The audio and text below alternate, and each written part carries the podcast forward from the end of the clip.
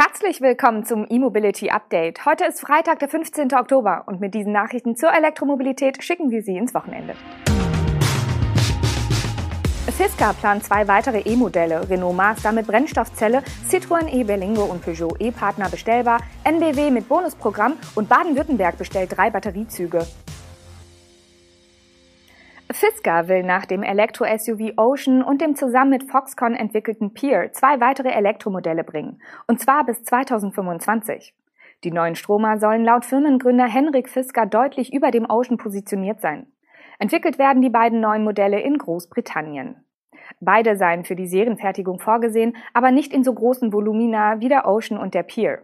Zudem werden beide neuen Modelle deutlich teurer als die ersten beiden. Die Rede ist von einem Preis jenseits der 100.000 US-Dollar. Grundsätzlich ist die Ankündigung von vier E-Modellen bis 2025 nicht neu. Sie stammt aus dem Juli 2020. Damals stellte Fisker neben dem SUV Ocean ein Sport Crossover, eine Limousine und ein Lifestyle Pickup in Aussicht. Im Februar 2021 wurde dann aber das Project Peer als neuartiges E-Auto angekündigt, womit es schon fünf Baureihen wären. Entweder fasst Fisker den Ocean und das davon abgeleitete Sport Crossover zusammen oder eine Baureihe wird erst später kommen.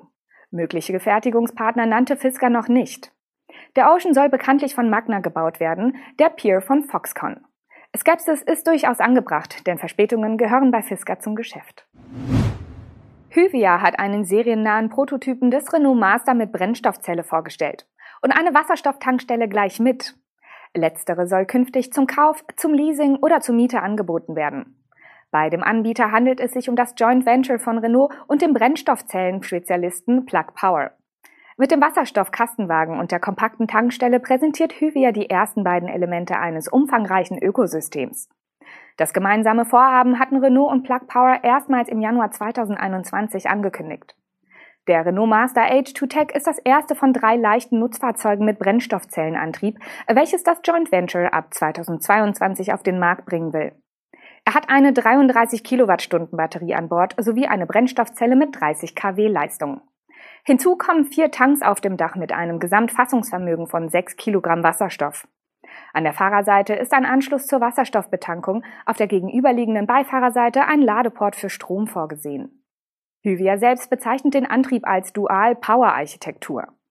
Damit soll der Renault Master elektrische Reichweiten von bis zu 500 Kilometern erreichen, davon 100 Kilometer im reinen Batteriebetrieb. Zum Gütertransport steht ein Ladevolumen von 12 Kubikmetern zur Verfügung. Zur Batterieladeleistung äußert sich Renault nicht.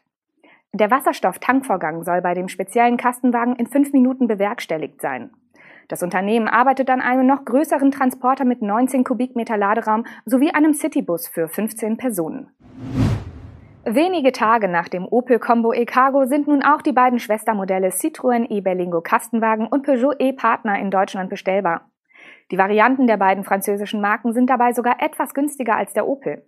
Zur Erinnerung, der Opel Combo e-Cargo kann seit Anfang dieser Woche bestellt werden. Hier liegt der Einstiegspreis bei 29.700 Euro vor Förderung und bei 20.700 Euro nach Abzug des Umweltbonus. Alle Preise sind hier wie bei gewerblichen Fahrzeugen üblich netto angegeben. Da sowohl der Citroën e-Berlingo als auch der Peugeot e-Partner bei 28.990 Euro netto starten, ergibt sich bei diesen beiden Modellen nach Abzug der Förderung ein Basispreis von 19.990 Euro. Citroën weist in seiner Mitteilung allerdings darauf hin, dass der E-Berlingo noch nicht auf der Liste der förderfähigen Fahrzeuge beim BAFA steht. Diese Formalie ist eine Voraussetzung für den Umweltbonus, soll aber bis zum Auslieferungsbeginn im Dezember erfolgt sein. Die technischen Daten der beiden Kastenwagen sind hinlänglich bekannt. Der E-Antrieb leistet 100 kW, der Strom wird in einem 50 Kilowattstunden großen Akku gespeichert, was eine Reichweite von bis zu 278 Kilometern ergibt.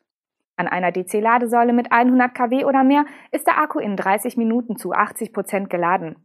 In Deutschland werden die Fahrzeuge ab Werk mit einem dreiphasigen 11 kW AC-Lader ausgeliefert. Die Ladezeit beträgt dann fünf Stunden. Zudem sind sowohl der Peugeot als auch der Citroën in zwei Längen erhältlich. Nach einer Pilotphase startet die NBW eine feste Partnerschaft mit dem Porsche Digital ausgegründeten Unternehmen EndCharge. Dadurch gilt das Bonusprogramm des Startups nun auch für Ladestandorte des Energieversorgers. EndCharge hat mit seinem Geschäftsmodell erstmals Mitte vergangenen Jahres aufhorchen lassen. Für Käufe, Buchungen und weitere Transaktionen, die über die Online-Plattform des Unternehmens abgewickelt werden, erhalten Nutzer sogenannte Kilometer. Diese können dann unter anderem als Ladeguthaben oder kostenlose Fahrten bei Sharing-Anbietern eingelöst werden. Mit der NWW übernimmt nun auch das größte deutsche Ladenetz das Bonusprogramm von N-Charge, konkret um Kundenfeedback zu sammeln. Dabei erhalten E-Mobilitätskunden der NBW künftig ein Guthaben, wenn sie in der N-Charge-App eine Bewertung zu einem konkreten Ladestandort abgeben.